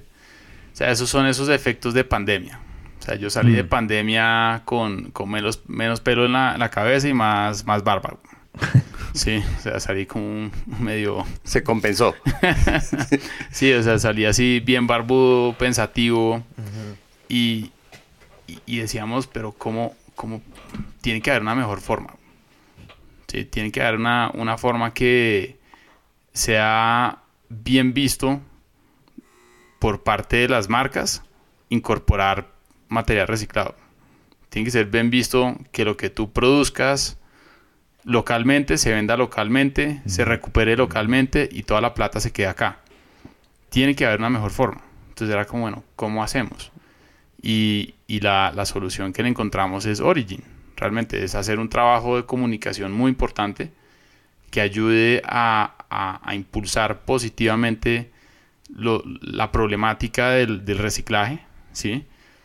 Y que las marcas no tengan miedo de, de- de incorporarlo y de comunicarlo a sus clientes, ¿sí? Bestial. El, ¿Cómo te divides? ¿Cómo se divide tu cabeza entre Encador y Origin? O sea, ¿cómo? Son dos cosas muy distintas, ¿no? Sí, es un Tetris. Tetris. Entonces, llega el problema, se cubre la línea y se borra. sí. sí, eso es Tetris. Em, sí, sí comienzas a tener problemas eh, cuando ya comienzas a tener tantos temas diferentes. Mm, mm. Es como un malabarismo. Sí, sí. Sí, entonces mi, mi gran miedo es que estás ya aprendiendo a hacer malabares con, no sé, cuatro pelotas y tratas de meter una quinta. Y es triángulo. Y se jode. No, se jode, ya botas las, las, las cinco. Entonces no es como, ah, boté la quinta que no pude, sino que realmente tu, tu capacidad de gestión se, se va al piso. Eso es como ese miedo que, que tanto puedo abarcar, ¿no? Total. ¿Y están en la misma sede? ¿Cerca? ¿Cerquita? Sí, sí, es la, la, la misma instalación. Ah, ok. La misma instalación, eso, eso tiene sus ventajas. Eso tiene su ventaja. Y hoy, y hoy después de esos tres años de darle a, a- a la niña de tus ojos, eh, duro y parejo, ¿no es cierto? El, Qué, ¿qué- qué- mal suena eso, perdón. Entonces lo vamos a editar. ya. Es como No, se- no, se- eh. separar la basura. Déjale, pero ajá. Entonces, dice, A la hoy niña de después- tus ojos. Después de haber trabajado tanto en el proyecto que más te gusta. Ya. Sí, bueno, Hasta la Cris se mató de la risa. Está bien. Bueno, entonces, el, ¿qué pueden hacer hoy que antes no podían? O sea, ¿qué, qué aprendieron de estos tres años que antes soñabas que podía pasar y que ya está pasando? Mm, Cuando tú cuentas el cuento de lo que estás haciendo, Mm. ya hay personas que están mirando y están como, como ya les ves la- en la cara que entienden y dicen, "No, eso sí tiene sentido. Sí, porque tú hace unos 5 o 6 años hablabas de esto y era como, ¿y, y que me lo va a vender más barato? O, Claro, porque o está reusado. Este es usado. usado. Debería ser más barato. Sí. Regáleme. Regálemelo y le hago un favor, ¿no? Ajá, ajá. O como, ah, sí, qué, qué virtuosos son, ¿no? Como, qué bonito. Gracias por la fundación. Sí, exacto. Es como más o menos, si te doy unos 50 centavos, me siento bien.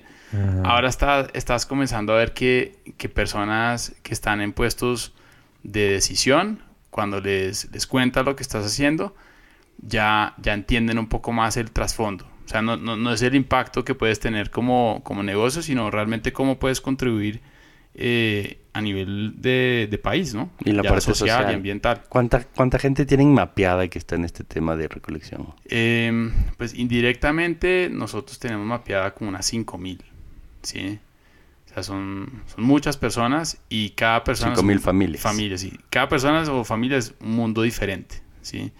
Eh, puede ser la señora del aseo que tiene un sueldo normal y simplemente se consigue un par de dolaritos al mes para esto. O puede ser la persona que realmente está viviendo en condiciones muy difíciles, que no tienen con qué comer. Eh, hay emprendedores, hay gente que tiene Mm. una tiendita y, y está comprando cartón, el PET, el vidrio, el, Se convierte en el centro de reciclaje del barrio. Exacto. Eh, ahí, o sea, estos, Es otro- uno no debería categorizar como reciclador de base, en realidad. Ah. Simplemente es por falta de una mejor Mm. palabra o Claro. descripción que como les pones en, en una categoría. Hay una, una pregunta más difícil. es, ¿Qué crees que sea de verdad, pero que nadie está de acuerdo contigo? Que sea verdad, pero nadie está de acuerdo conmigo. Bueno. Está difícil, está difícil. Pero que nadie está de acuerdo. Ajá, no sé si nadie. Que la, la mayoría de gente te dice, no, no, no, ahí estás mal, Daniel. No. Y tú crees que eventualmente en un futuro Va a cambiar. se van a poder reciclar. no me atrevo a decir. Eh, bueno, Ajá. Bueno, a ver, voy a, voy a decirlo de frente. Entonces, yo, yo creo que la propuesta de Origin es eso. O sea, nosotros somos minoría. Los que creemos en, en que sí se puede. Versus la Sí, sociedad. sí, o sea, yo creo que somos como un grupo. Yo Mm. No, no diría, diría que somos Star Wars ahí. Son unos como la- misfits. ajá. misfits, pero sí, o sea, nosotros somos pocos que queremos hacer el cambio. Y, y poca gente le, le estaba poniendo atención hoy. Sí, ¿sí? hoy. hoy. Eh, tienes más eh, indiferencia, ¿sí? Más allá de como alguien que diga ese call to action, ¿no? Como, listo, hágale, quiero cambiarme, no sé, esta, este, este hábito que tengo en mi casa, quiero hacer esta diferencia. Eh, entonces, ¿cómo, ¿cómo mueves la aguja en eso? Es, es, es lo que te mantiene despierto por la noche. Me encanta, me encanta. Eso es un gran clip. Ah, buenísima, no de sé, este buenísima. podcast. Y, y- eso que, que se quedó. y primero me dijo huevón y después me respondió, pero todavía. Entonces, Fue casi, casi fuera el micrófono. Fue como que, que no me escuche muy duro. no, no, todo bien. ¿Qué te genera felicidad absoluta, o sea, hoy? ¿Y qué te da paz mental cuando pasa? Uf, em, caminar por las montañas. Mm.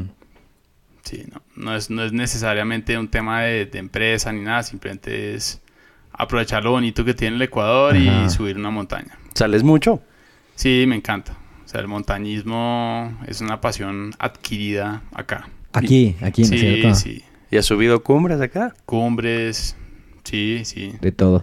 Yo te Eh, cuento que este anterior fin de semana, Ah, increíblemente, logré darme... Y te acuerdas que Sí, con- lo- en el anterior lo episodio lo conté. eh, me di la vuelta al, al- a Cuicocha Ah, sí. caminando. Bonito. Qué gran plan. Que estoy como ¿Cuántas horas? Cuatro horas. pico. Cuatro horas. Pero llegué al final y dije, ya pues, o sea, ya, ya entendí. Porque la gente se obsesiona con el montañismo y después ya pues quiere querer hacer, quiere hacer cumbres, quiere hacer mejores caminatas, mejores paisajes. Y seguramente eso es lo que te pasó. No, es, es que es un, un- no sé, meditas. Sí. O sea, tú vas caminando y de pronto entras en un ritmo que simplemente estás escuchando tu respiración, un pasito a la vez y haces cumbre. Y de pronto, ¿cómo pasaron cuatro horas? ¿Te acuerdas de alguna como super idea que salió en alguna de estas meditadas? Eh, Fuera de venir a este fuera. podcast, claramente. Eh, Sabes que no tanto, no tanto. O sea, la, obviamente uno sí piensa en esto, pero, pero mis, mis ideas creativas de, de trabajo lo, intento hacerlos como más por la tarde. Tipo 5 de la tarde, 6 de la tarde. Es más un tema de estar contigo.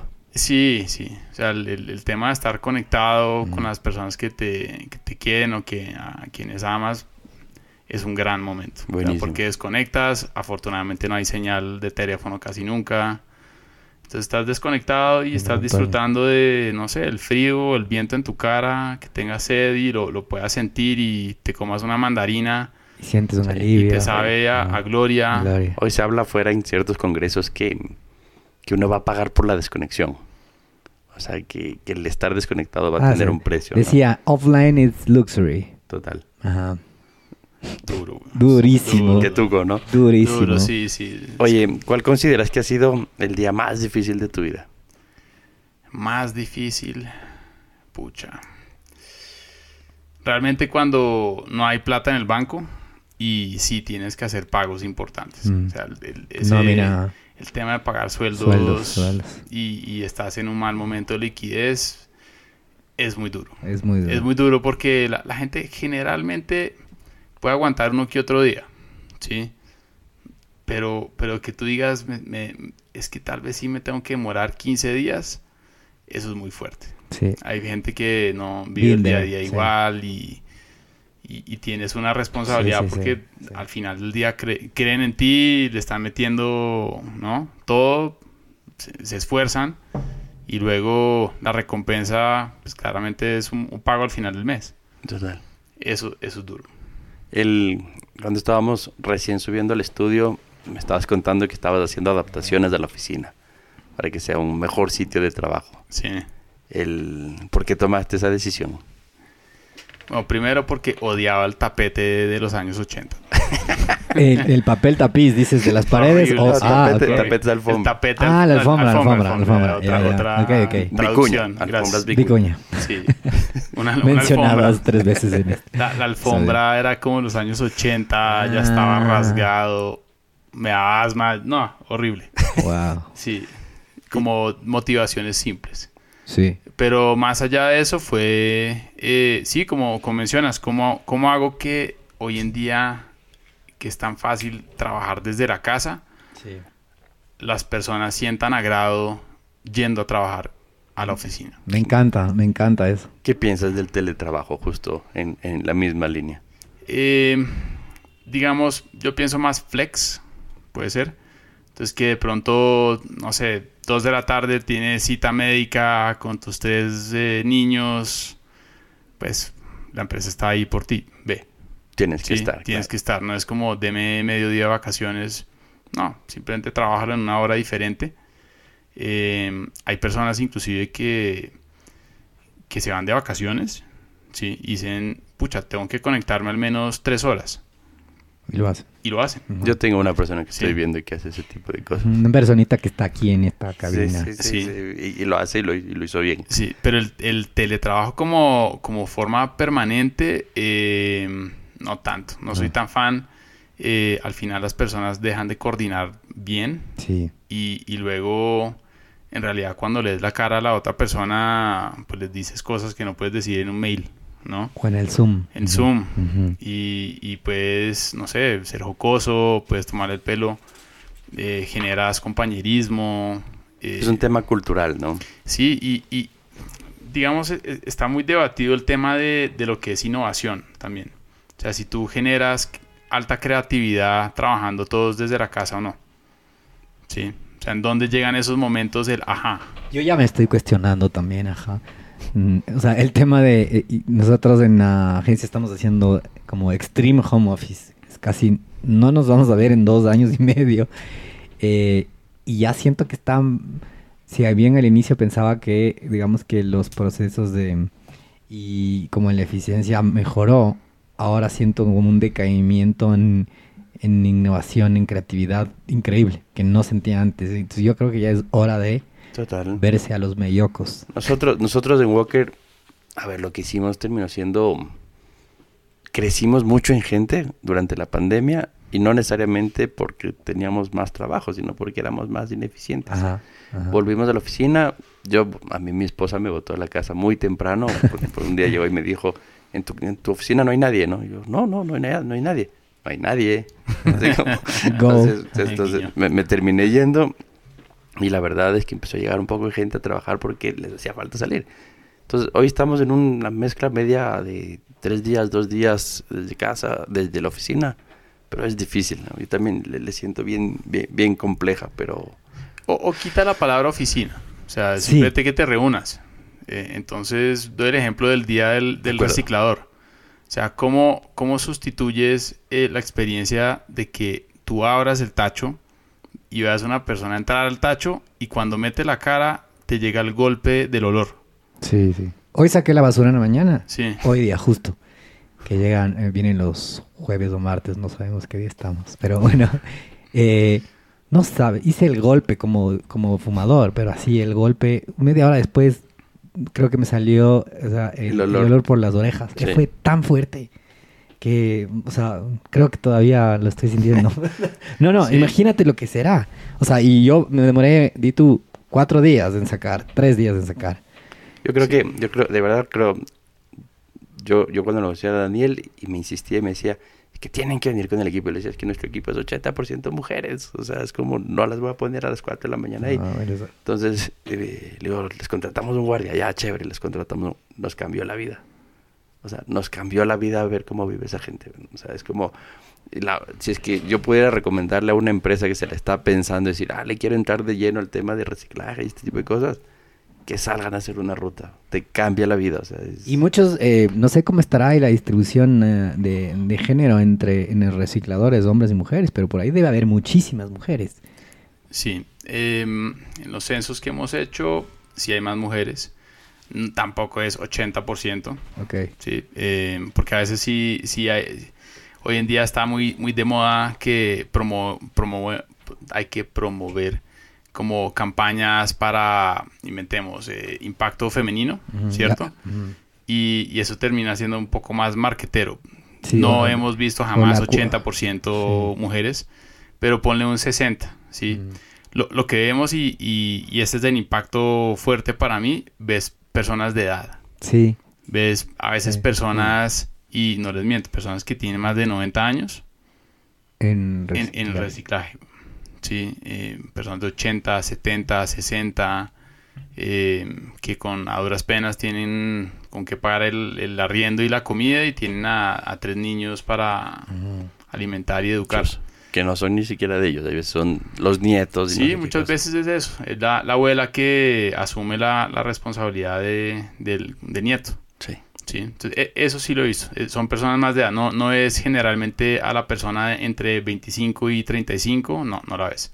Y a Sí. ellos hay que hacerle la vida más fácil.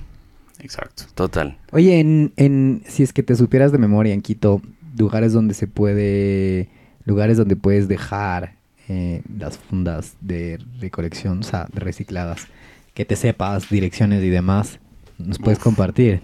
hay millones. Sí, hay Las más muchos- grandes. Yo creo que hay lo podríamos muchos. postear. Estaría buenísimo Sí, postearla. postear. Postémoslo, publiquémoslo Sí. para quien se interese, lo ponemos y... Sí. Sí. Porque es- este proyecto, a ver, tiene un enorme grado de, de- de- de empresa, tiene un enorme grado de emprendedurismo y me encanta que todo el rato dices emprendemos, emprendemos y tiene los mismos problemas con 500 empleados y con una facturación enorme que las empresas que están empezando. O sea, eh, eh, eso no cambia.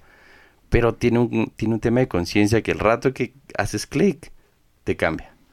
Entonces, capaz, eh, nunca lo ofrecemos, ¿no? Pero por primera vez creo que vale la pena poner los puntos en donde se están reciclando, eh, cuál es el camino. Claro, por ahí con tu familia sales con tu, tu hijo a, para dejarle la escuela, lo que sea. Y vas y juntos dejan las fundas de botellas recicladas todo, no sé, una vez a la semana. Pero si está al paso, como que puedes entender si está al paso de tu ruta y tal. Podría estar hasta simbólicamente correcto. Sí, es- eso es Ujú. work in progress, ¿no? O sea, la logística inversa es jodido. Que te permitan poner un tacho en la mitad de la calle, luego llega un policía y te multa. O sea, es, es- no es tan fácil encontrar lugares para que las personas separen esos materiales. Eh, lo que puedo decir es que hay otras iniciativas también. Tienes eh, Supermaxi, que tiene como... Estas máquinas. em, no. Más que máquinas, son ¿Gira? simplemente... gi- Exacto, gira. ¿Cómo es? Gira, gira, gira, ¿no? Pues, si eres... O Gira. sea, si eres ecuatoriano, a hacer gira. ajá. Depende de qué tan sexy quieres decirlo. Gira. Eh, gira. Giorgio. Me siente sexy hoy. Gira. em, también generalmente en las escuelas es una- un gran lugar para hacerlo. O sea, muchas Ah. veces hacemos campañas en las escuelas de reciclaje. ¿Cómo Mm. viene eso? O sea, ¿hay, hay mucho apoyo ahí o no? Digamos, eh, sí, no. Hay algunos que dicen, me encanta, ojalá Mm. que pudiéramos sensibilizar a más, a más estudiantes para que sí reciclen y separen. Y de pronto te encuentras con unos que son como puristas y dicen, no, plástico no. Entonces, oiga, estamos reciclando. ¿Qué están reciclando? Plástico. Ah, no, no, no, no quiero. ¿Por qué? Porque de, de rebote promovería el consumo de plástico. exacto, Mm. exacto. Entonces uno dice, bueno, ok. si- Pero ya es- si eres está tan pasando. Purista, Ah, si eres tan purista, te- listo, no te doy un programa de sensibilización con los estudiantes. Pero en el 90% de los casos les encanta, porque los estudiantes hacen como eh, competencia entre grupos y el que gana, entonces nosotros también damos premios y dependiendo de, de las necesidades del colegio, a veces piden, inventemos un video BIM o piden útiles escolares. Entonces uno no necesariamente es, ven, recolecta y te pago, sino es recolecta y, y donamos algo para el colegio o la escuela para que tenga con qué dar mejores clases, ¿sabes? Entonces eso nos va bien. Entonces Sí. te estás encargando de cierta forma de colegios de, de- de menos estratos y menos capacidades económicas para que prosperen en ese sentido. Sí, y hay, hay casos también de, de- de colegios de, de estratos altos que les encanta es el tema de conciencia.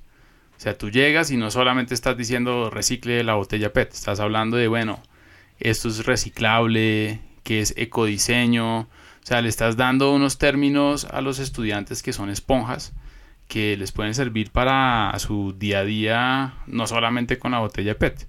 Entonces tenemos ambos aspectos en, en este sentido. ¿sí? El otro que se me olvidó es una iniciativa nuestra de, de una app ¿sí? que se llama Origin Recycle. ¿Ya Eh, está? Ya está, sí, ya está. Es- Recién salió creo que la versión beta Bien. en donde pueden ser eh, personas que, que separen botellitas en la casa y metemos cuando tengan 50 botellas Piden que vayan a retirar. piden que vayan a retirar eh, nosotros tenemos motorizados. Ah, van ustedes. si vamos nosotros o también tenemos a, a personal digamos de las asociaciones y demás que pueden ir a recolectar también. Y no necesariamente tiene que ser una eh, un- un- o sea pagar plata sino que tú donas puntos o sea eso es el- lo que más queremos Donas hacer 50 botellas, te dirán 50 Exacto. puntos. Entonces ten 50 puntos y los donas a la fundación ABC. O sea, esa partecita del app no está todavía, pero el Pero se objetivo realmente es que tengas un engagement eh, Sí. más altruista a nivel de... de- Sí, de donar, o sea, Sí. no de donar, de, de, entre, de reciclar por el gusto de reciclar.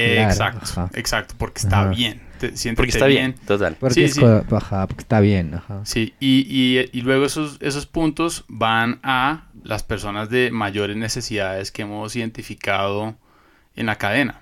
O sea, O sea, como, son- co- como contar la historia de esta gente. Claro, claro. Entonces tenemos historias, tenemos causas. Entonces hasta ahora, ya hasta ahora estamos arrancando. Hay que darle. Me encanta, darle. es como que tiene Sí. este formato de gamificación para que la gente recicle y gane puntos y, y medio hasta que compita con el vecino. Claro. y tú. Me encanta, si neces- nos- yo te diría de nuestro lado, si necesitas apoyo en eso, o sea, como Open Box, Sí. cuenta con nosotros porque encantado. esas son las cosas que hay que difundir. Está hermosa la app, la idea de Sí, la app. sí, el app es chévere y, y con Gira realmente estamos contentos porque hemos hecho buenas alianzas. Y, Porque y creo sepan, que se complementan, porque finalmente Exacto. gira o gira. Gira, gira. Gira, eh, Sí, sí, ¿no? Giorgio, eh, Giorgio Armani. Díaz Granado. yo, yo como el perro chiquito ese que va en la carretera. Chao Giorgio, hay un Entonces, TikTok ahí.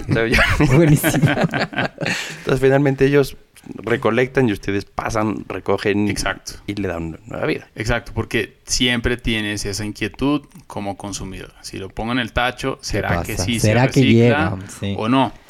Y a veces no, no llega Ese a- es el mayor desmotivador, te diría yo. Absoluto. Absoluto. En, en el caso de, de Gira, eh, sí llegan las botellas a Encador, sí se reciclan y estamos en un programa espectacular con ellos en donde estamos fabricando eh, envases, ¿sí? Con el PET reciclado que van a ellos utilizar en sus marcas blancas, o sea, sus, Ah, wow. sus marcas Supermaxi.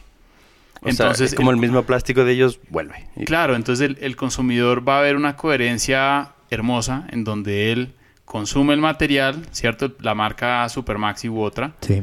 eh, que contenga el tema de Gira. la etiqueta, que se vea el contenido de reciclado. Entonces llegamos, que, que la etiqueta tenga lo de origin, ¿cierto? Entonces el consumidor ya tiene una, una retentiva Está bien. y consume el producto y, y puede hacer una de dos cosas. O va al Supermaxi, lo, lo coloca en los tachitos de esos de, de separación y esas botellas llegan a la planta nuestra, lo transformamos y lo entregamos de vuelta como producto terminado a Supermaxi, ¿cierto? Qué, qué bien. O la otra es, tienes el aplicativo de Origin en donde puedes, vía, o sea, la iniciativa es más que sea altruista a nivel de consumidor, Sí. Que tú entregues las botellas y dones esos puntos para que nosotros de manera responsable, transparente, lo que hemos hablado, Y rindiendo cuentas. y rindiendo cuentas, eh, realmente podamos dirigir esa, esos recursos a las personas que realmente más lo necesitan. Porque esto funcionaría como que en vez de pagarte a ti como planta recolectora de esos, esos serían los puntos que estás Exacto. donando para que esta persona reciba algo. Exacto. ¿Y exacto. tienen algún programa que ya haya, o sea, que ya hayan probado que regalaron puntos? O sea, No, está a punto de lanzarse esa parte. Sí, sí. app. Sí, El por ahora... de gaming, ajá. Sí, es, Ah. es versión beta 2.0. Claro, primero tiene que funcionar como una especie Pero de digo, Uber que pides. o sea, venga. esta, esta práctica de que de, de recolectar puntos y que los chamberitos o que las familias empiecen a, a canjear funciona, o sea, lo han hecho. Sí, o sea, tenemos un... un- un- todos son eh, planes piloto porque lo más difícil de emprender es escalar. Correcto. Sí, o sea, tú, tú haces em- el emprendimiento, eh, validas que, que lo que supusiste que iba a funcionar, funcionó. Y haces un par de iteraciones El, y dices... el mínimo viable. el- exacto, el, el MVP, que es El- Minimum Viable Product. product, sí. MVP. Entonces tienes un MVP que dices, pucha, ya, ya entendí, hice tales iteraciones, me funciona. Y, y ya hicimos un MVP de canjear estos puntos por alimentos. Oh, wow. Entonces, esto es muy innovador porque hacemos alianzas con, con, eh, tiendas de barrio en donde ellos van y canjean los puntos que el consumidor dona, ¿sí? Y lo pueden eh, cambiar por comida. Porque Sí. normalmente uno pensaría que lo cambian por televisor. Y cambian, No, es por, comida. cambian por comida. Comida. No, yo- digamos, por- Qué- en el MVP, crudo, ¿no? en el MVP yo era como, no, pues démosle seguridad, no sé, de salud, ¿no? Plan dental. Y, y me mandaron a la mierda. O sea, porque me dijeron como, oiga, la- Comida. no, no están, no están, o sea, usted está pensando un poquito Sí. como si fuera usted. Vuelva a Basic Needs. Sí, Basic Needs. Estamos ajá. hablando de plan algo educativo, Mm. estamos hablando que no pueden pagar el arriendo, estamos hablando de que no tienen con qué comer. Basic Needs. La Basic base, Needs. ajá. Entonces tenemos un, un MVP ya de, de tiendas eh, en- que se vuelven como aliados nuestros y las personas que re- recolectan los- las botellas les damos incentivos en puntos y esos puntos los intercambian por la comida que quieran en la tienda. Buenísimo. Buenísimo. Suena, yo, yo, yo quiero felicitarte, la verdad. Te deseo la mejor de las suertes en el proyecto. Eh, de alguna u otra forma, somos parte de, eh, de, esta gente que has evangelizado tú. eh, de, llegar y sacarnos a la calle y demostrarnos. Y, yo le creo y, y tenía toda la intención hoy de que más gente que nos escucha se convenza de que el, el poder de uno hace la diferencia y puede hacer que la gente que recolecta gane 10 veces más de lo que está ganando. Entonces, gracias por contarnos tanta cosa. Hay muchas que yo no tenía idea eh, y, me encanta que nos hayas acompañado. Y yo sí quiero destacar que como todos nuestros oyentes se deben dar cuenta que muchos de los episodios eh, a veces profundizamos, hacemos un recorrido en, en- en la persona, en el emprendedor, al invitado que tenemos. Eh, yo siento que fue involuntariamente, pero en este episodio, eh, de cierta forma, yo siento que Daniel eh, nos cedió este espacio hablando de, obviamente lo que está haciendo Origin, pero como que le dimos, si ustedes se fijan, un muchísimo protagonismo a, a los recicladores y a lo que se puede lograr hacia ellos en estos últimos treinta y pico de minutos. Porque mm, por ahí mm, nos quedas debiendo, vamos a profundizar en tema familia, nos tienes que contar más del montañismo y todo lo que está haciendo, pero me, eh, me parece, yo creo que fue hasta involuntario, pero genuinamente les dimos el protagonismo a los que necesitaban el protagonismo en este podcast y para que haga sentido el proyecto que, es, que están haciendo, lo que ya están haciendo y creo que es el lugar adecuado y la gente que va a escuchar este episodio le va a hacer sentido que justo eh, la idea de reciclar pues beneficia automáticamente a los recicladores de estas familias, de estas personas en un 10X, que es un poco lo que nos contaste antes. Así que es la única razón por la que te perdonamos que no nos hayas contado casado, familia, hijos, universidades, etcétera. Pero Sí. creo que hace justicia, ¿no? Totalmente, yo creo que, que- que lo expresas bien. O sea, el proyecto es encantador.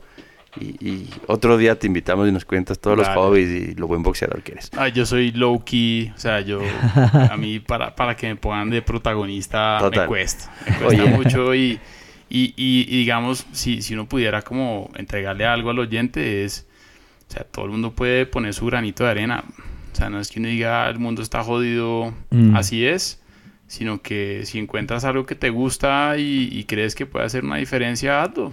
Sí, Está bueno. el poder de uno. Ajá. Oye, cuando piensas en el éxito del proyecto, ya como para terminar, ¿qué piensas? ¿Qué te ilusiona? Me ilusiona que puedas ir a, a la percha de un supermercado y ver una- un consumidor diciendo, prefiriendo un producto que contenga material reciclado. O sea, que, que haya esa conciencia de compra. O sea, que como que le dé la vuelta al envase. Sí, y ya. sí, que así lo haga una sola vez y luego simplemente se quede con esa marca. Pero que uno diga o escuche a alguien, oiga, sí, esta empresa, mire lo chévere que hizo incorporar material reciclado. Súper. ¿sí? Si tuvieras un superpoder, ¿qué te gustaría tener? Mm. Eh, convencer. Bueno, a, mí me convenciste. Otro. Sí. Es bueno, es bueno, Sí. buenísimo, Daniel. Mil, mil, mil gracias por la entrevista. Gracias por darte el espacio. eh, el- nuevamente, que, que Origin siga saliendo, que se consuma más de, de lo que producimos localmente.